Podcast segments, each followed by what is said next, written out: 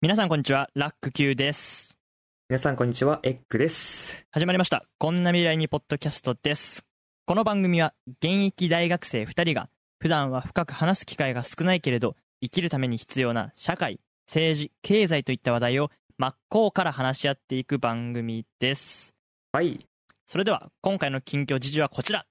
というところなんですが、まあ、近況も近況ですよね。えーっとそうだねあ、まあ、そうか、配信することを考えると、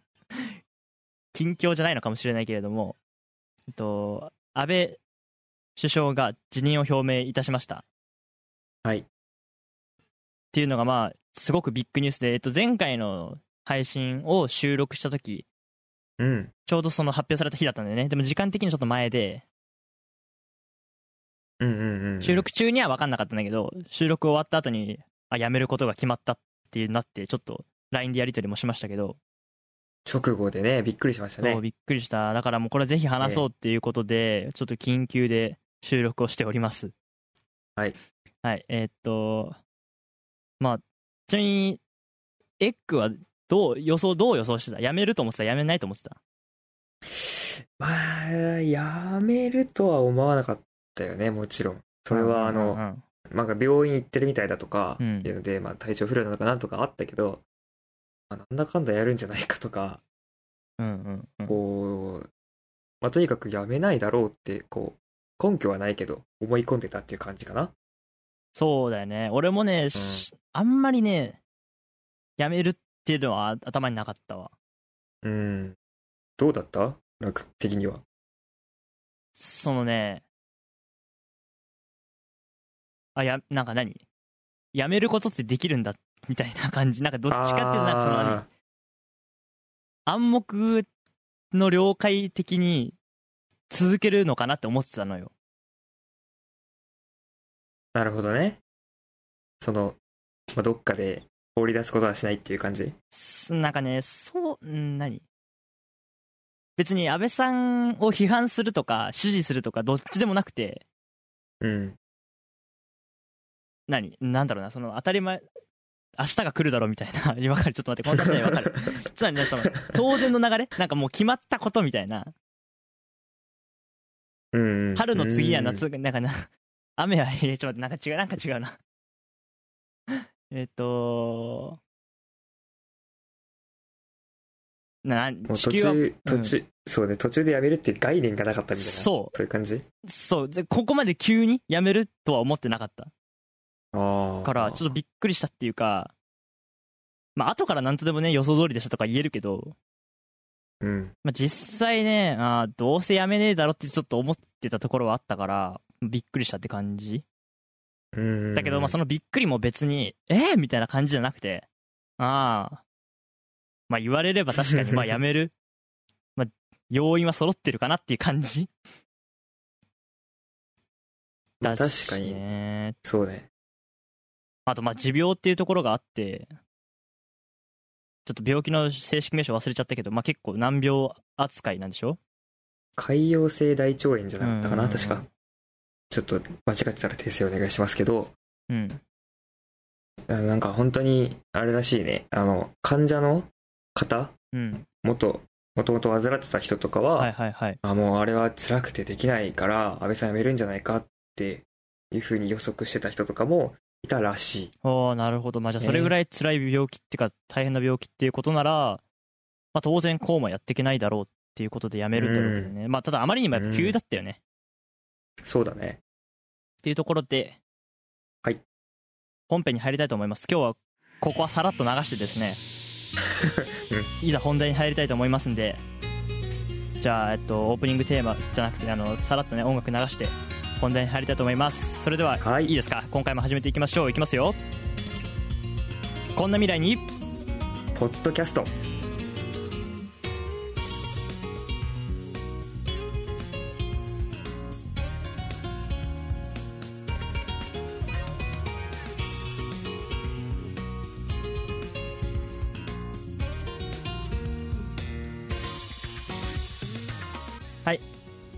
はい、えー改めましてラック Q ですエッグですこんな未来にポッドキャスト今回も明るくやっていきたいと思います今回のテーマは、自民党派閥についてですはい。まあちょっとそれから派生していろんな話を今日する予定ではいますがとりあえず自民党の派閥っていうものについて考えていこうかなっていうふうに思うんですけれども、うん。エッグは自民党の派閥は知ってますか最近話題ですけどそうだね。まあ、誰々派とかね。うんうんうんうんううんん。あのーなんか結構有名な人の名前がついて、こうなんか、いろいろ自民党の中で、こう方針があったり合わなかったりするみたいなはいのは、まあまあ常日頃、ね、いろいろ聞いたりするし、特に総裁選で、その対立っていうか構造が結構見えてきたなというふうには思ってニュース見てましたよ。はいそうですねえっとつまりさっきオープニングでも話したその安倍さんが辞任を表明したっていうことによってえっと、うん首相を辞めるだけじゃなくて自民党の総裁も辞めるんですよ、彼はうんうん。で自民党の総裁を辞めるって総裁っていうのは自民党で一番偉い人っていうのかななんつうのトップ代表うん。で、えっと、基本的に自民党の総裁自民党が政権を取ってる間は自民党の総裁が首相になるんですねうんうんっ。ていう決まりがあってだから首相イコール自民党総裁っていうところがあるんですけれども、まあ、安倍さんがそれを辞めるっていうことで次の自民党総裁を選ぶんですよなるほど。でその次の自民党総裁が首相も引き継ぐっていうことになりますうんうん。そこはセットなんだよねでそこで、えー、と派閥争いってのが急に聞くようになりました最近ニュースとかでもでどういうことかっていうと、自民党ってすごい大きなグループなんですよ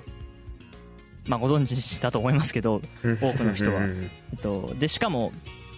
歴史もまあ古いと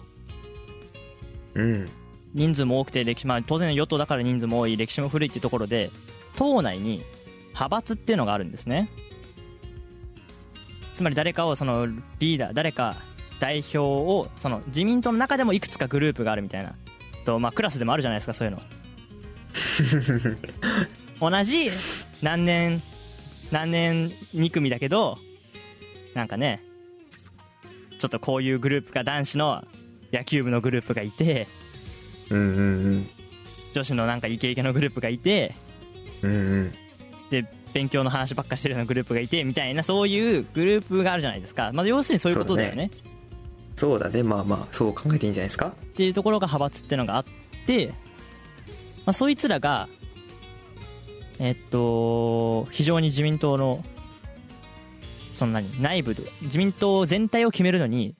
大きく関わってるっていうことになっていますらしいですはい。はい。で、えっと、今回その総裁選挙が行われるっていうことで安倍さんの後を継ぐ人を決める選挙が行われるということで誰をその安倍さんの後に継がせるかポスト安倍っうんんていうところでいろいろと派閥の利害があるみたいで対立があったりあるいは合体っつうか何、えっと、同盟じゃないけど協力してるような雰囲気があったりっていうところで派閥同士のねその対立ってか関係性が今注目されてるってことになりましたでなんかそのねじ実は前回の収録の後にちょっとエッグと俺で話したんだけどそうだね。ちょっとエッグはなんか派閥に思うところがあるらしいのでぜひそれをもう一回聞かせてほしいなって思っててぜひい説明や、まあしてもそらえうますね。えーまあ、そのやっぱ派閥、ね、自民党内で派閥があるっていうのは、まあ確かに分かってたことなんだけど、特に国会議員の人たちがその派閥に基づいて行動するっていうことについては、それどうなのかなって思うところがあるんですよ。あつまり派閥なんかおかしくいやいやつまり派閥に対してあんまり印象が良くなかったってことだよねまあそうだね。よくはないかな。うんでその、もともと国民が、こう、国会議員を選ぶわけじゃないですか。はあそうですねまあ、それが自民党員かどうかは置いておくとしてもね。うんうんで、そうやって国民の声で選ばれた。国民によって選ばれたものなんだから、あの、その党の中で、他の議員とか、そういったものに拘束されたりとか、影響されたりとかしてしまうと、もともと選んでくれた国民の、あの、声が通らなくなるんじゃないかと思うわけですよ。うんうんでもお前らは、俺らが選んでんだから、あ、例えば麻生さんだったら、麻生派だったら、麻生さんのためじゃなくて、俺らのために動いてくれっていうふうにちょっと思ったわけね。はいはいはいはいだから、まあその、派閥に基づいて行動するのってそれってどうなんだろうかっていうところで、まあちょっとあの印象は良くないかなっうんうんていう感じがしするなって話をこの間したんだそようねで。すねしましたねうん。だから派閥があることによってマイクが言うように確かに国民の本当に国民の声が届いてるのかっていうのがちょっと謎になるってところはあるよねうん。当然だけど派閥がある以上きっと派閥の人はさ派閥のために動くよねそりゃそうだよね。なんかそこに一個かまされちゃう感じするよね。うんうんうんだからやっぱそれは確かに思うなっていうところではいはいはい。でまあじゃあしね主要な派閥をちょっと紹介していこうっていうか勉強知らない人は一緒にって感じだし知ってる人は確認しつつって感じなんですけど派閥をいくつか紹介したいなと思ってて、はいあの今有名な派閥はですねえっ、と細田派麻生派竹下派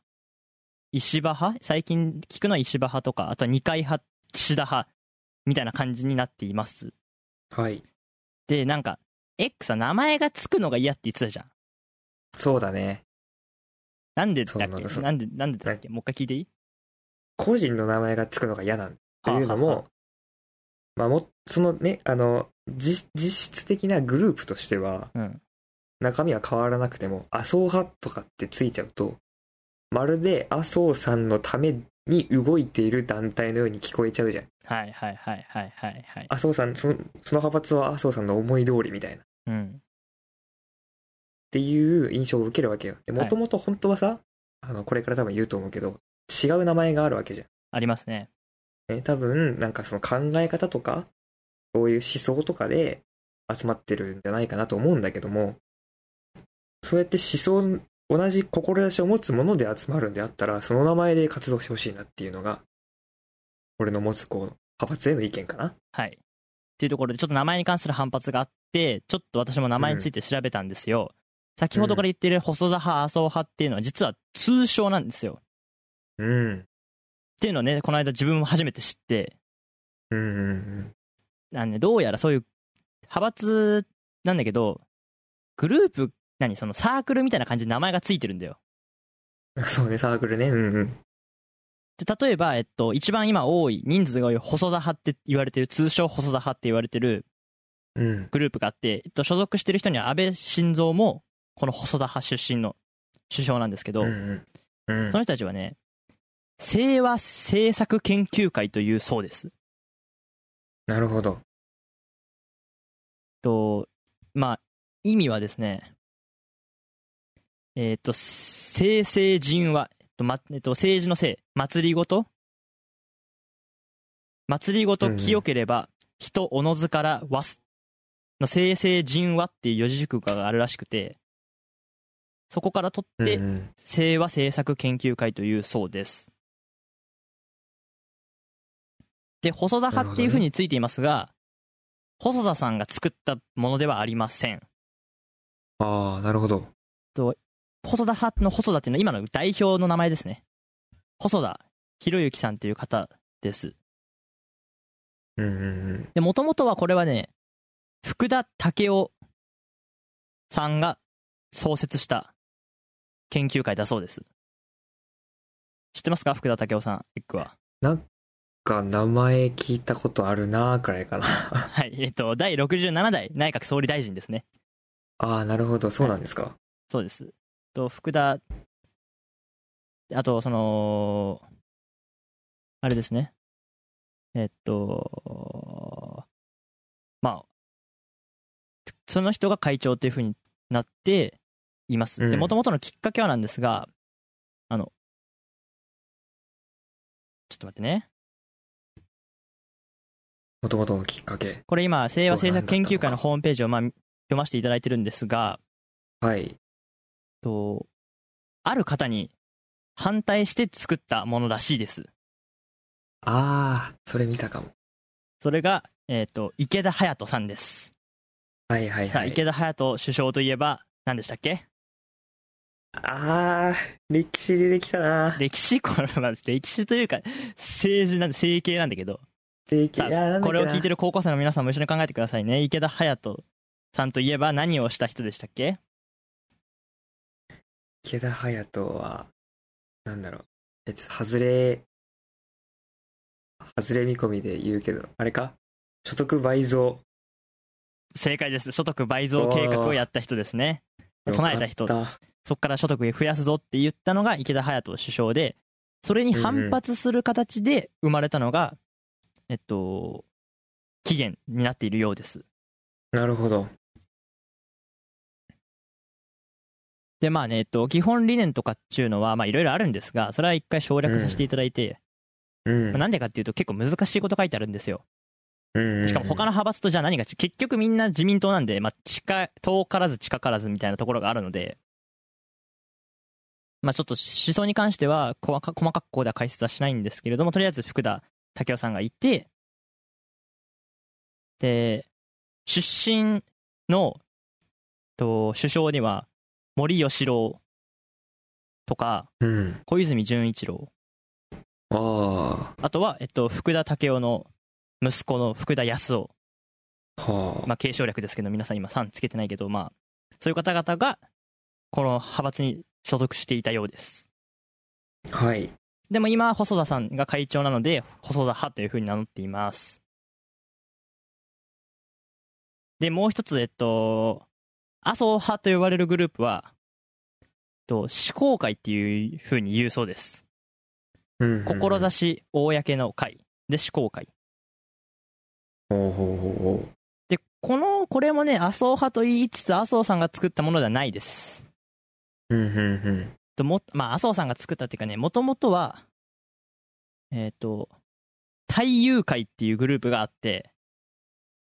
まあただ読んでるだけなんだけど太友会っていうグループ派閥があってそこを代表したのが河野洋平今河野って聞くと誰が思い浮かびますか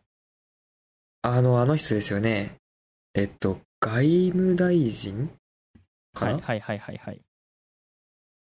河野さん。えっと外務大臣じゃないよえっ、と防衛大臣ねあ、防衛大まあ臣僕外か。務大臣もやってるけどあ、そうなの。今 は失礼。今防衛大臣の誰でしたっけ河野河野、ああ、何さん。今日はクイズがそう多いなんぞで、それは。 それはわかんないな、ちょっと多えっ分と。河野太郎さんですねあ、太郎さんですか。河野太郎さんのお父さんのあ河野洋平さんが作ったグループが元になって今に続いてるみたいですで何回か名前を変えて太友会とかなって最終的には志向会になっているそうですあ、うん。で今の代表者はえっと当然麻生太郎さんうん。うん。が、えっと、やってるっていうところです。で、あとはさらっと紹介していくと、あと、水月会かな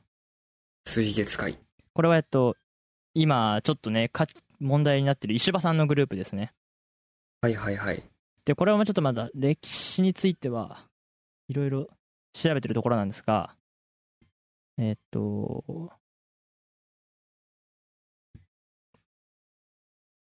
結構これは逆に新しい派閥ですね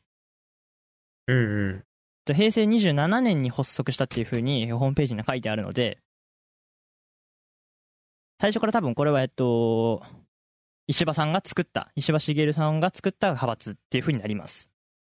なるほど。でまあ他にもいろいろあるんですがそれぞれ何派っていう人の名前がついてるのは全部通称で基本的な名前がありますうんうん。とさっき言った竹下派であれば平成研究会二階派であれば止水会とかいうふうに決まっていますね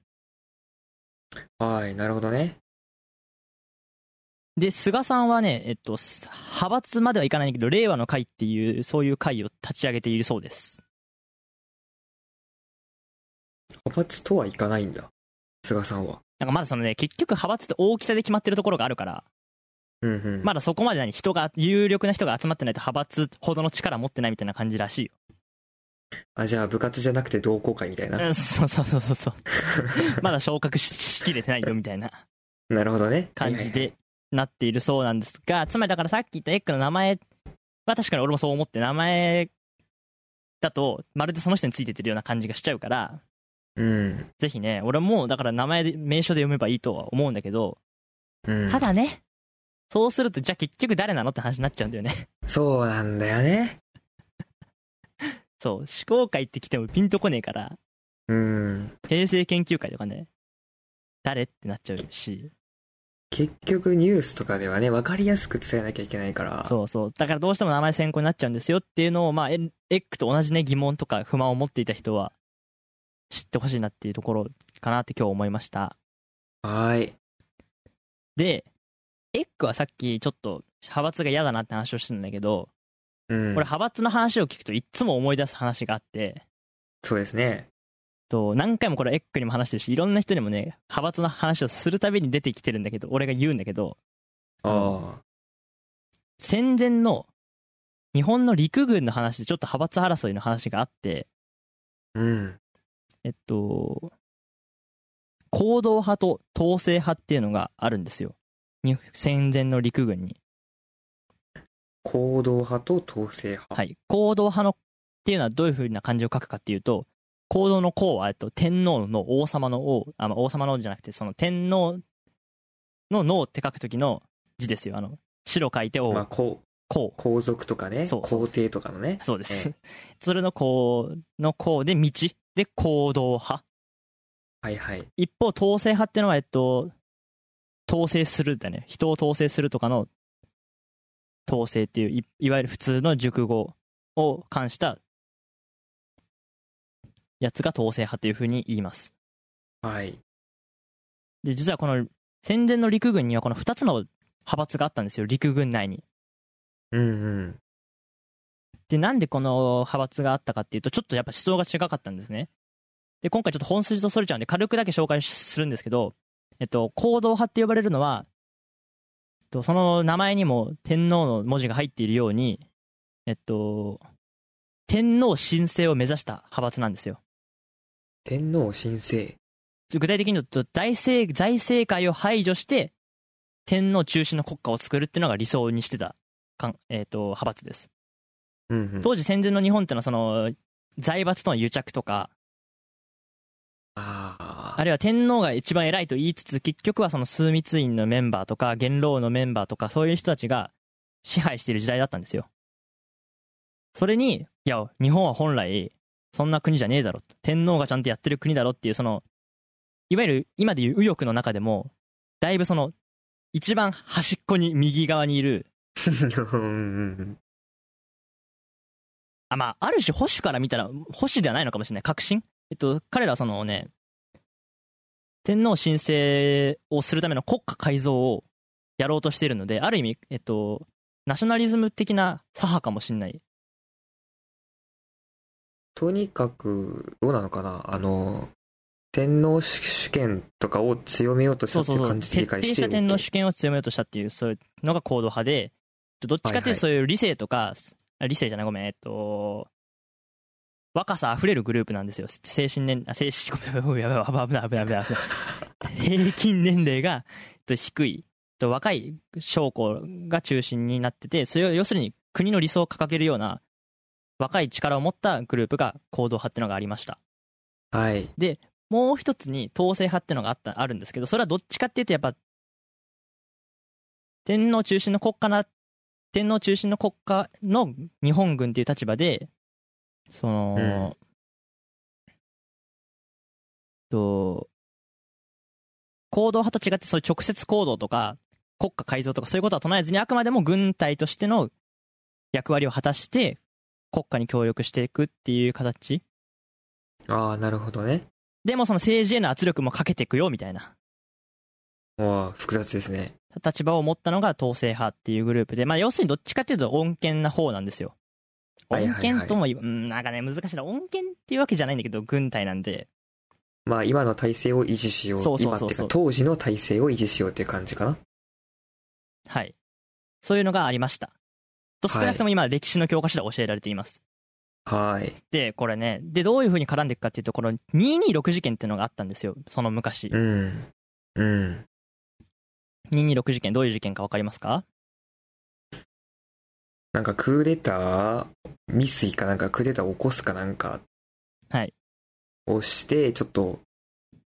なんだ危ないことになったみたいなはい、そうです。理解をしてるかな、えっと、陸軍内の行動派の若手将校らが、若手青年将校らが、えっと、その、つまり天皇神聖という自分たちの理想があるわけですよ、国の。うんその理想のもとに、こんな政府じゃダメだと。俺たち軍隊が主導するぜ、つうことで、自分たちの部隊を率いてですね、うん、総理大臣とか、内大臣とか、いろんな大臣とか、あと警視庁もそうだし、首相官邸とか陸軍省、つまり、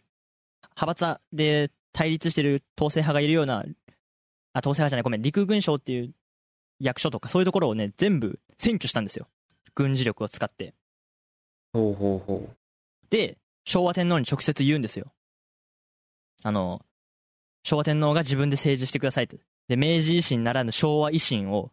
起こしてくださいとう。ああ、なるほど。いうふうに訴えたんですけど、えーっと、結局は、えっ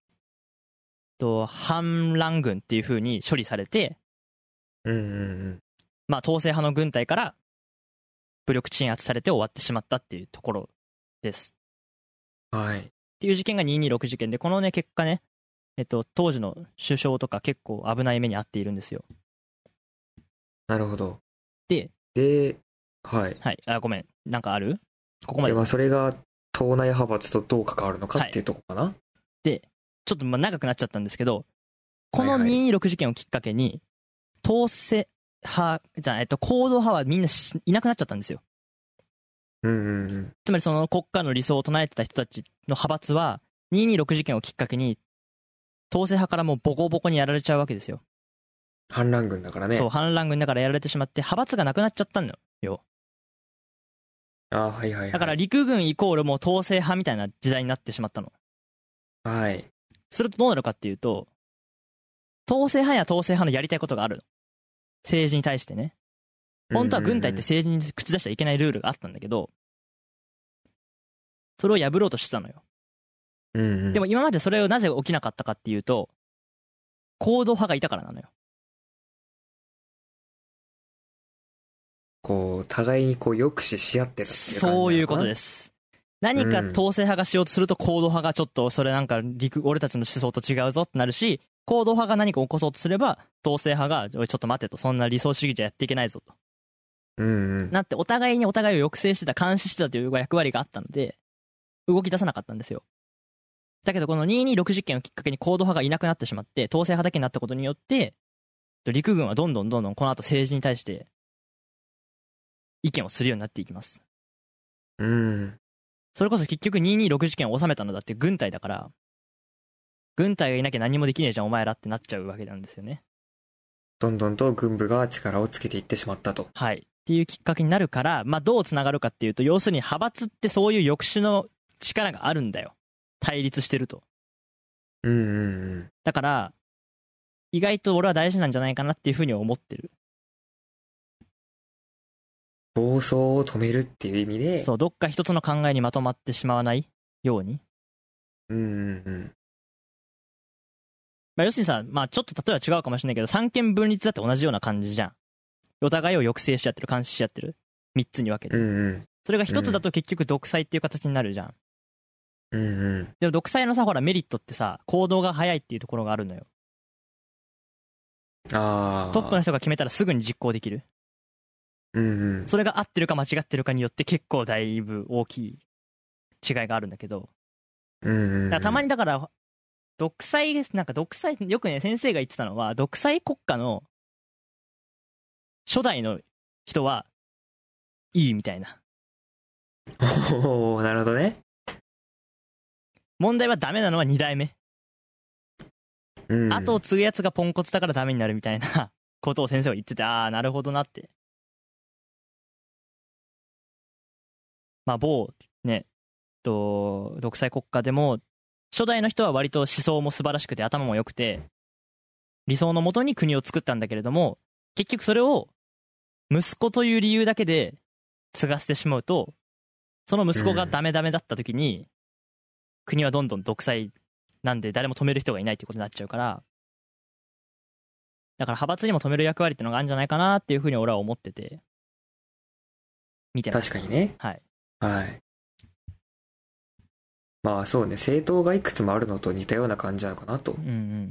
うんうんまあそうそ思ういだながら聞いてたね。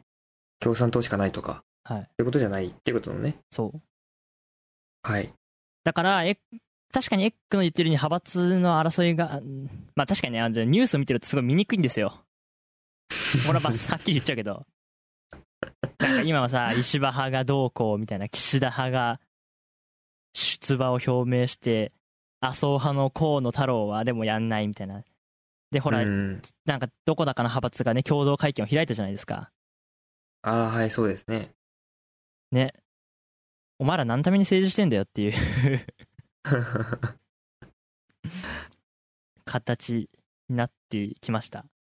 そうだね。っていうところでちょっと次の話題に移りたいんですけど派閥はまあそういう感じのだから俺はまあメリットもあるんじゃないかなっていうふうに考えてますうんうん。で今回この派閥が絡んでる元々の原因は総裁選なんで総裁選についても話していきたいと思いますはい。と総裁選っていうのはさっきも言った通り自民党の総裁を決める選挙まんまなんですがえっとまずどういう今どういう状況かっていうと安倍さんが辞めたっていう状況で安倍さんの任期は本来来年の9月までだったんですようん。なんだけど、安倍さんが途中で辞めてしまったっていうことで、今回の総裁選は、安倍さんの後を継ぐ人を決める総裁選なので、安倍さんの後を継いだ人は任期も引き継ぎます。なるほど。だから仮にここで誰がなったとしても来年の9月までがその人の任期です。だいたい1年間しかないわけだ。そうです。で、焦点は次の総裁をどうやって決めるかっていうところになっています。はい。なんでこういうことが起きるかっていうと、実は2通りのパターンがあったって俺も調べて分かったんだけど、はい。と、基本的には、党大会っていうのが行われるのが原則らしいです。党大会。えっと、党所属の国会議員と地方党員などによる公選選挙が原則っていうふうになっているみたいです。うんうんえっと、だからつまり、えっと、国会議員の中にいる自民党の人うん。うん。と、えーっと、党員も、多分つまり、こ国会議員になってなくてもいけるってことだよね、きっと、党員ならば。多分そうなんじゃないかとう思う。ん、あとはその地方で活躍してる地方議員の自民党の人もいますから、そうだね。そいつたちが票を持って決めるっていう風になるそうです。はい。それが1個目の方法。で、2個目の方法としては、その総裁が任期途中で退任した場合って、つまり、基本的に任期退任することを前提に考えてないわけだよね。で病気みたいな仕方ない病気とかし、まあ、あるいはもっと悪いと死んでしまったとか、病気で死んでしまったとか、そういう状況になった時に任期が変わるってこ、あの、途中で退任するってことなんで、緊急時扱い。うんうん。うんで、どうやら安倍、あー自民党のルールでは、緊急を要するときは、党大会に代わる両院議員総会においてその公認に、こえー選任することができるっていうふうに書かれているそうです。両院議員総会。はい。これはどうなるかっていうと、つまり人数が減るってことなんだよね。党大会より。ああはいはい。国会議員、国会議員と、あとは都道府県の代表、都道府県連、都道府県、それで各県にいる自民党の代表1名か2名か3名か分かんないけど、ちょっと人数的に書かれてるのは、そんな47ではないので、もうちょっといるのかもしれない。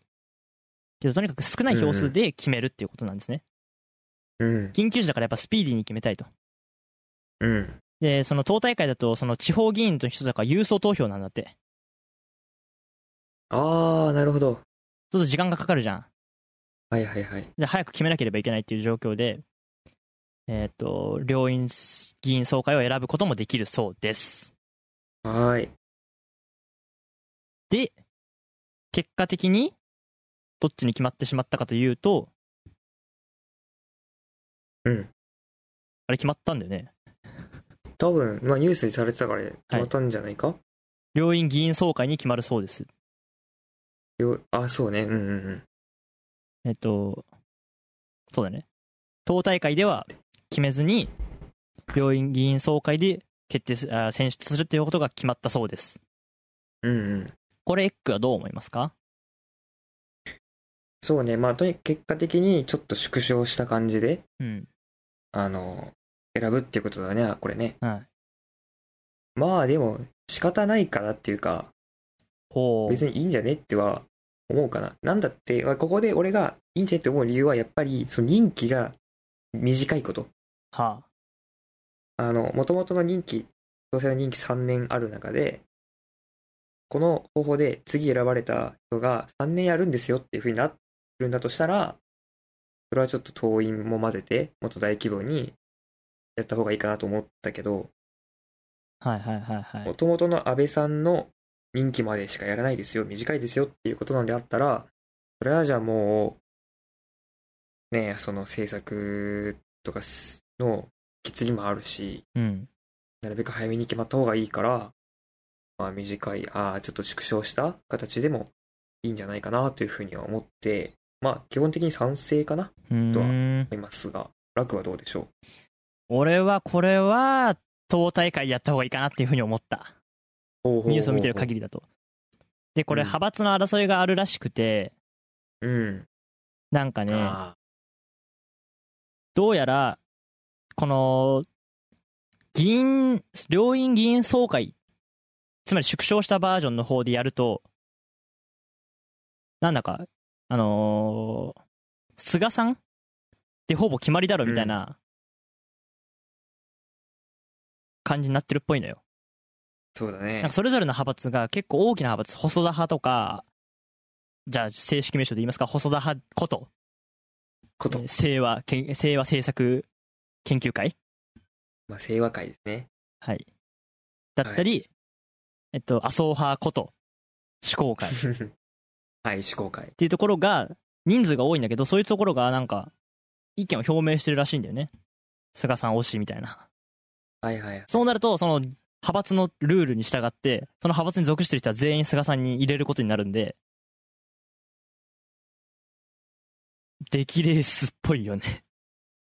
もう、やる前から結果がこう見えてきちゃうっていう感じなんだね。うん。そう。で、しかも、いや別にそれで全員がね、自民党内がまあそれでもういっかみたいな風潮になってるならいいけど、うん。そもそもでも他の候補者がいるじゃん。うんうんだ具体的に言うと、えっと、石破さんと、あと岸田さんだよね。だかうん。うんうんうん。らその人たちの勝ち目ないのに逆に選挙するってすっごい意地悪だなと思って。うん。しかもだってさ、絶対不満じゃん。その人たちは。うんうんうん。な、なに、なん、なんつうかな。だってさ、絶対勝ち目がないのにさ、選挙に出るわけないじゃん。まあ、そうだねいや、。わかんない。それはわかんないけど。でも石破さんが言うには、きっとその、石破さんは少なくとも、党大会を開きたいって言ってるわけよ。はいはいはいっ。てことはその党大会で地方議員の意見まで聞けば自分に勝ち目があると思ってるわけでしょなんか地方人気があるんだっけ石、石、石派さん石破さん石破石破さん石破さうんん、ちょっとそこまで俺もね地方人気っていうところ言い切っていいかぐらいは調べてないんだけどあただそれはだからそういうなんか匂いを感じるんであ。はいはいはい。と例えば NHK ニュースだと石破さんのね NHK ニュースで紹介されている石破さんの発言として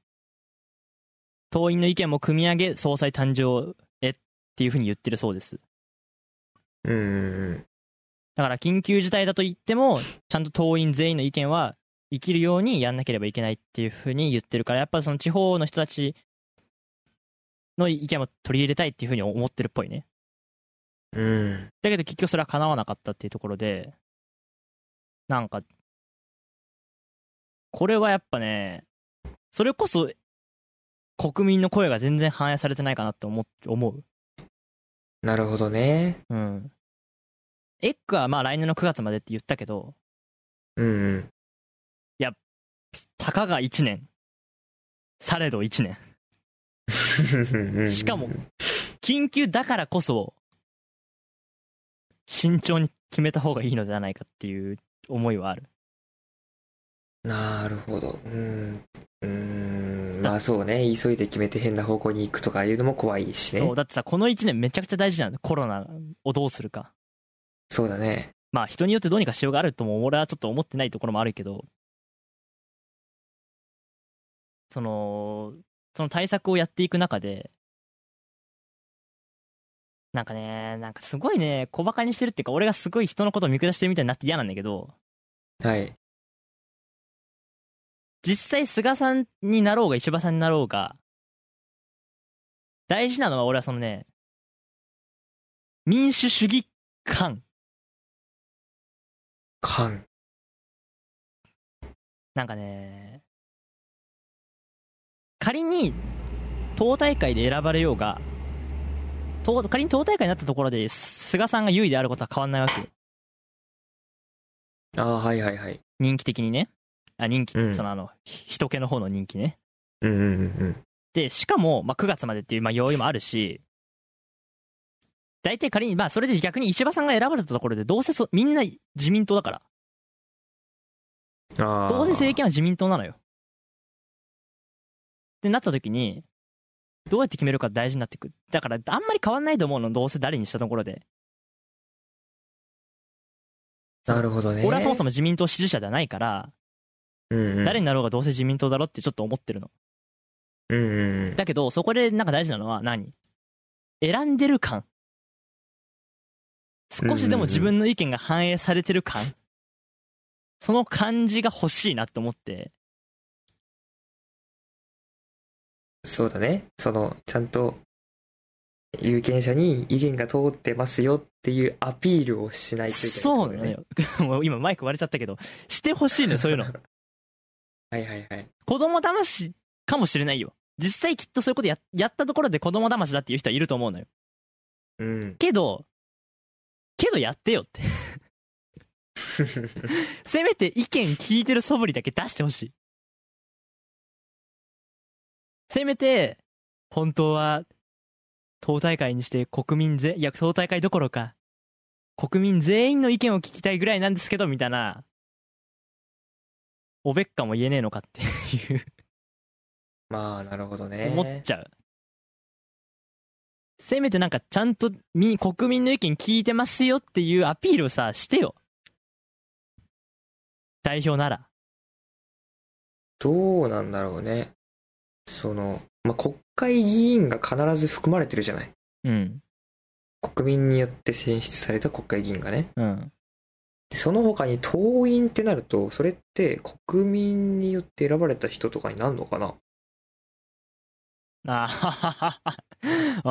あー今俺すげえ盲点疲れたわ。そう。俺らが別に選んでない人が投票に関わるっていう見方もまあできるのかもしれない。もしかしたら。あー、なるほどね。なるほどね。あー。なるほど。あー、確かにちょっと今、それは思った。党員、そうか、ちょっと待って、これさ、調べるった方がいいのか。党員うん、うん。あじゃあちょっと調べてる間にはい、ちょっと整理をすると、はい。党員を入れて投票した方が、まあ、幅広く意見を取ってることになるし、こう、あの、国民とかの有権者の意見も拾ってますよ感が出るうん。から、そのくらいのアピールをした方がいいんじゃないかっていうのと、まあ、むしろ党員だと国民によって選ばれた人じゃない人が投票権を持つことになるから、それは国民の意見を拾ってると言えるのっていうところのちょっと今、なんていうの、そのか。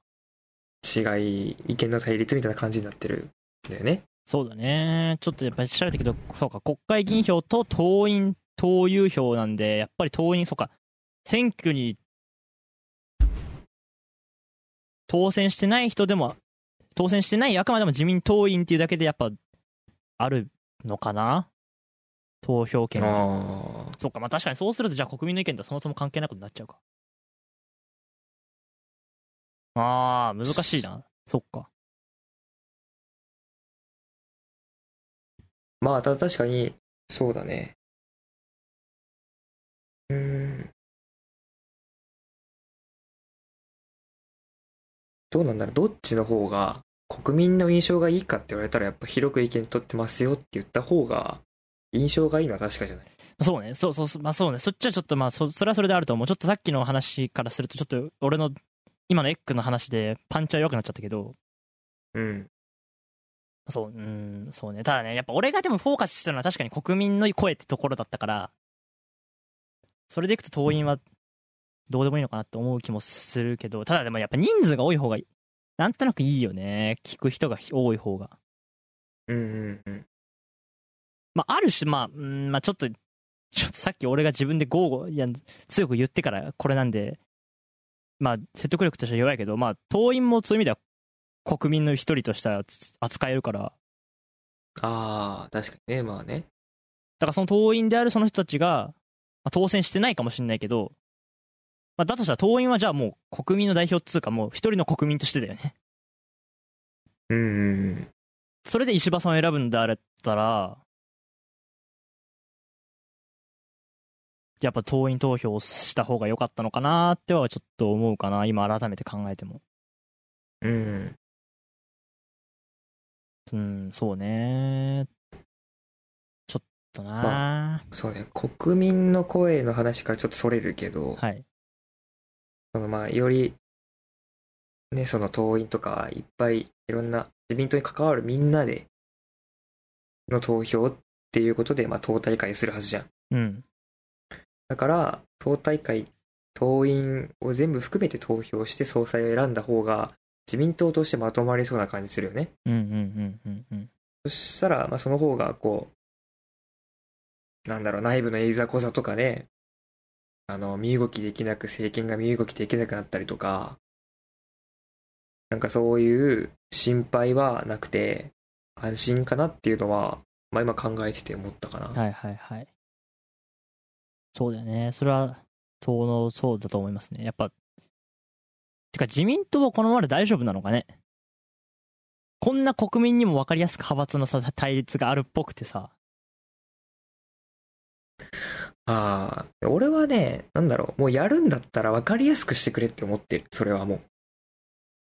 ああ、派閥争いもそう。なんだったら、あの、自民党何々会所属誰々っていう選挙のその名名前にしてほしいくらい。はあはあはあはあ。じゃないと、自分が、例えば麻生さんを支持してる人が選挙で自民党の党員に投票したとして、うんそれが全然違う人の派閥に入ったりとかだったら、むしろ意見通ってないみたいになっちゃうじゃん。そうまあ、若干の違いだからね。あの、うんうんうんあれだけど。うんこれは党内派閥の話にちょっと戻っちゃうけどね。まあね、でも分かりやすくすると、どんどんどんどん結局人って話になっちゃうね。まあ確かにそれはそう。どういう方針か、そこ、それこそもうどういう方針なのかっていう団体で、思想ではい、分かりやい。すくまとまってほしいっていうのもそこに入ってるかな。なるほどね。で、結局、まあ、今回の自民党総裁選挙はあら、えっと、もう一回確認すると、国会議員の票394票と、47都道府県の自民党連に3票ずつ割り当てられた 47×3 の141票の合わせて535票で争われることになったそうです。はーい。まあね、その535人で決まっちゃうっていうことなんだけど、ただその、と都道府県連に3票ずつ割り当てられたその3票を誰が使うかっていうのは決められてないみたいなんで、うんうん。それをさらにその県の中での選挙として選ぶのはどうかっていう話も出てるみたいです。まあそうだね。予備選挙なんて言われてますけどね。はいはいはい。えーまあだから予備選挙ぐらいはやったらって思うけどね。まあ確かにね、その方がせめて。いいかなとは。うん。なんかやっぱね、ただ、うん。そうね。もたつくのはやめてほしいなって俺はやっぱやっぱ思うね。そううん。そうなんだ、安倍さんがどこまでやってくれるのかにもよるけど、なんかな、いや、なんかやっぱ強引な感じ、結局でもは、まあ、俺は派閥のさっきのメリットは言ったけど、はいはいはい。でもやっぱ、でも結局派閥で動いてる感じがすごいするから、なんかちょっと嫌だよね。そうだね。 まあ、本当に難しいよね。だってさ、次、その総裁、いや、いいよ、勝手に自民党のリーダーを選ぶならいいよ。うん。勝手に自民党の自分たちの政治集団のさ、リーダーを勝手にその人たちで選ぶならいいけど、その人たちがイコール、自分たちの代表にもなんのよ、国の。そうだね。だってこれか、いやだって、いや、冷静に考えて、選挙は100歩譲って国会議員を選挙するときに、衆議院議員の選挙をするときに選んでるから、まあ、間接的とはいえ、安倍さんは私たちは選んだことになってるじゃうんん。。でも次、自民党内で決めて、その人が主張になるってことはさ、やっぱ国民が決めたと言えるのか、それは。それは国民の代表なのか自民党の代表にはなり得るけどまあ、党として政権を勝ち取ってるから、なあ、どうなんだろうね。まあうーんすうーんまあねだから基本、まあ、逆に言うとじゃあだとしたら誰でもいいとこになるよねまあまあ確かにね。なのに揉めてるって何じゃあ逆にで気になったのは、うんこれ多分、例えば、立憲民主党とか国国民民主党とうかんが政権取って、うんその党首が総理になって、うんなんか別のなんかで、途中で辞めますってなった時にも、うん同じくリーダーが変わるってことなのかなそのその党党の新しいリーダーが総理にまたなるっていうことなのかなどうなるね調べてないけどでもそうじゃないとおかしいよねうんだとしたら無所属の仮にだよ無所属のうん国会議員が総理大臣になったらどうなんの確かにどうなっちゃうんだろうとかねはいはいはいまあちょっとありえないかもしれないけどうんなんかそういうシステムの制度のところで気になるところはあそうだるねなちょっとそれはまたじゃあまた勉強しようかなって感じなんだけどはいなんか、うーん、なんか国民の代表、まあね、国民の代表なのかって疑問もあるし、確かに、党として選ぶんだだったら逆に、誰でもよくねっていう話になっちゃうし、なんかなこういろんなものが織り交ざってぁうん。やっぱり複雑な 難しいなんかさ、どうせスピーディーにやりたくて、自民党内ではスピーディーに決めたいわけじゃん。緊急時だから。っっていう話なんじゃん。どうせスピードを優先して、かといって出来レースなら、最初から安倍さんが指名するんじゃダメだったのかな。 ああ、次の人をね。そう。俺の後は、あいつにやらせろ。とさ、みたいあーな。るほどね。なんかそれはダメなの。だから正直それともあんま変わんなくないかって思って。確かにね。だって今ほぼなんか出来レース臭いし、うん。まあ本当にそうかはちょっと言えわかんないけど、だったら最初から指名すればいいじゃん。国民の。例えばさうんはい。じゃあ、あれじゃん。あ、どうなんだろう、でも。あのー政府の方ではさ、うん。総理大臣が、あのー急にいなくなった時は、しばらくは副総、副総理が、その執務を代行し、うんうんうん。できるだけ早く新しい総理を任命しなきゃいけない、指名しなきゃいけないっていう制度があるじゃん。はい。まあ、つまり副総理が続くわけじゃん。同じように総裁が辞めちゃったら、なんか副総裁かなんかうん、うん。いるかわかんないけど、 うん。副総裁、まあ、いないとしたら準備しておいてだよ。はいはいはい。その人がこう、エスカレートするみたいな。エスコートじゃなといか、あエスあ、ごめん、エスカレートでいいのか。ごめんエス。カレーター式にこう上がってるみたいな。いうのでは、どう、どう思うそういうのは。ああ、なるほどね。副総裁ってのがいたとしてってことね。うん、まあ多分ちょっと今自民党のサイト見てて多分ないと思うけど、幹事長になあ、現在は空席っぽいね。ああ、そうなんだ。うん。なんかそのサブポジ用意しといて、はいはい。その人が自動的に首相になるみたいなね。そうそうそう。なんかでもな、それ言葉だけ聞いちゃうと、それもそれでなんだかなって思っちゃうわ。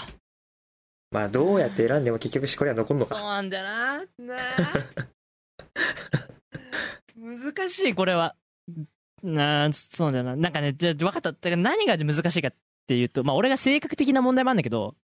うん。極端、まあ極端なせ、極端な思想は良くないんだけどさ、うん。中途半端なんだよな、その、両院議員総会が。自民党全員の意見も聞いてないし、当然国民の意見も聞いてないし、なのに話し合ってますよみたいな中途半端なアピール。うん。だったらもう指名でいいんじゃねって思うし、やるならちゃんと広く聞けよって思うんだよね。どっちかに寄ってほしい。なるほどね。それはちょっといまいちって感じ。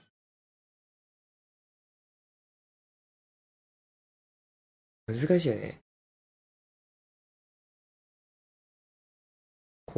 国民の意見やっぱ聞かなきゃいけない。でもまあ自民党としての、うん。あくまで自民党のリーダーなんであったら、うん。自民党の声を聞いとけばいいとも言えるし、でももともと政党なんだから、うん。国民の声聞かなきゃダメでしょっていうのもあるよね。そうだよね。まあ、そこからまず分岐するし、さらにいろいろね、うんぬん感じがあるからね。そうか。それでいくとやっぱでもさ、総裁がそのまま首相になるのもなんか、いまいちだよね。そうだね。だって総裁は自民党の代表なのに首相は国民の代表じゃん。うんうんうん。もし総裁だけだとしたら、総裁選なら、まあさっきも言っちゃったけどさ、総裁選だとしたら別にさ、人の話でもいいじゃん。どうせ自民党内の話なんだから。うん麻、生さんが好きだから麻生さんの幅についていくぜでもいいし、あるいはあの人たちもほら、お金稼いでさ、仕事、まあ国会議員になってお金稼ぎたいわけだから、生活してるわけだから、自分の利益のためにさ、総裁を選ぶっていうのは、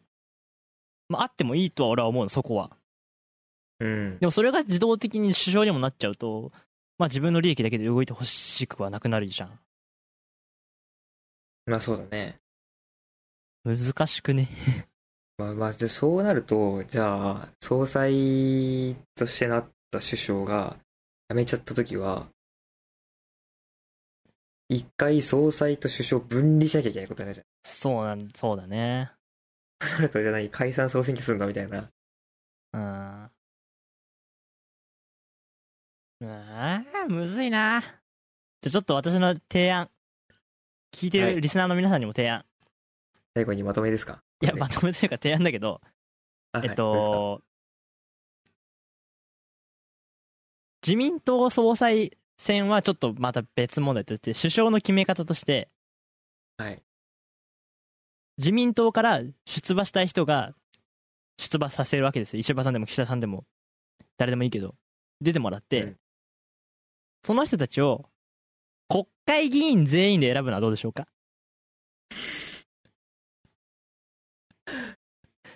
出れるのは自民党だけでも投票は野党にもあるかはいうーんで、しかも国会議員だけ。そうすると、国会議員は国民の生き地を選挙で選んでるから、国民の意見聞いてる雰囲気が出るかなっていう私の提案。確かにね制度としてはねそう、政権はあくまでも自民党だから、自民党以外の人がそこで出るのはダメよ。ああだけど投票するときはなんか野党も参加できるみたいなちょっと面白くないかなってちょっと思った、今。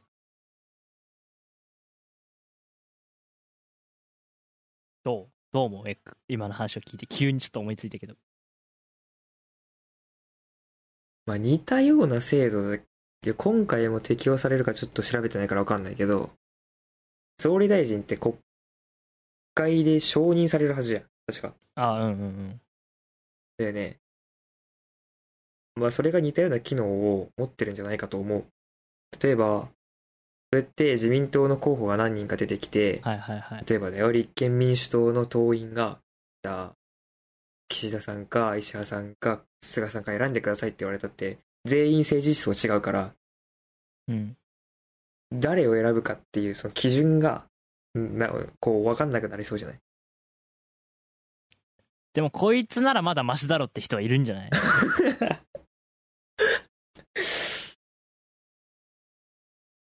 なるほどね。うん。こいつならまだマシだろって人にいれば。だってその、後から承認するんだったら結局自民党が勝つの力で勝つじゃん。まあ確かにね。だけどさ、その、自民党内の派閥争いもある中で、他の人たちが、投票するってなったら、なんかちょっと波乱ありそうじゃね いや、わかんないけどさ。ああ。その場合は、どうなるんだろう。まあでも確かに面白いけどな、だなと思うよね。うんただそれで総裁は選べないけど、うん部外者が口出してる総理を選ぶ方でそうね。総理を選ぶ方はあくまでもねってちょっと思ったりしました、まあ聞いてる方もどう思うかっていうのをちょっと考えてほしいなって思いますちょっとこの話題について結論は出せないですねちょっと今思ってどっちの問題点もあった。国民の意見確かに、結局党員に聞いたら聞けないんじゃないかっていうのもあって分かったので、うんうんうんまあぜひ考えていきましょう。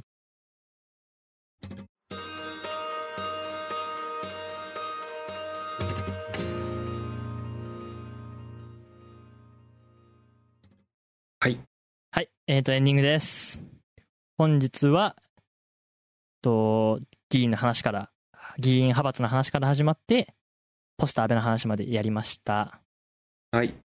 と、どうでしたかさっきもまあ複雑な話をされてましたけど、エッグは。そうね。そうだね。そうね。まあ、党内派閥って、結構、ちょっと新しい話題であれだけど、うん。党党議拘束にもちょっとつながるところがあるかなと思う。うんうん、うん思うのとにかく、俺は分かりやすくしてほしいとか、ね、その党内派閥そのものの是非はちょっとね、問い難いところがあるじゃない。うん。いいも悪いも一長一短だし、ちょっと言えないところがあるけど、とにかく分かりやすくしてほしいなって、こ選挙で選ぶのこっちだから、はい。分かりやすい政治をしてほしいなと思います。はい選挙方式もそうかなというのが今日やっぱやってて思ったことかなと思いました。わかりました。ありがとうございました。まあ今日はまとめは簡潔にしといて、これからもね、っていうかこの話題はまだ終わってませんので、まずは今うリアルタイムで、でももしかしたらこれが今、 えっと、配信されてる皆さんがお聞きいただいてる頃にはもう首相が決まっている可能性もありますね。そういえば。まあ楽の編集次第ということで、うんいや、どうなんでしょう か。一体誰になっているんでしょうか。どうなんでしょうかね。まあね、まあ誰、まあな、誰か。そうねまあまあまあまあ難しいところでまごあざいま誰すでが。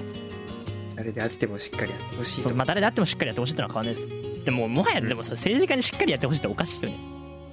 もう最後に文句言っちゃうけど。おっ とおっとっとしっかりやんな当たり前じゃんみたいなクリーンな政治とかまあまあ言確かう、にね、クリーンな政治とか言うけどさじゃあお前クリーン今までクリーンじゃなかったのかよみたいな、まあよりクリリーンなんでしょうけどまあいいんだけどさ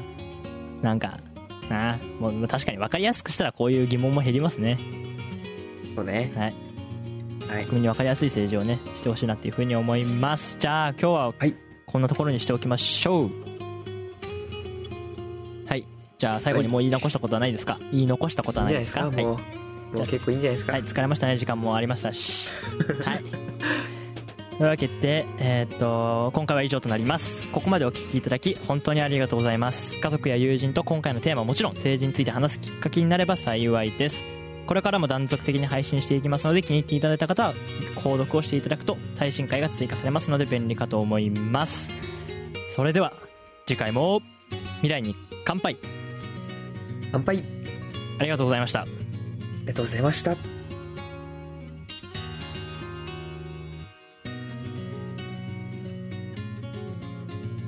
番組をお聞きいただきありがとうございます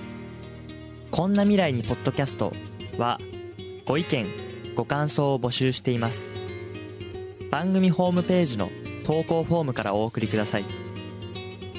ホームページは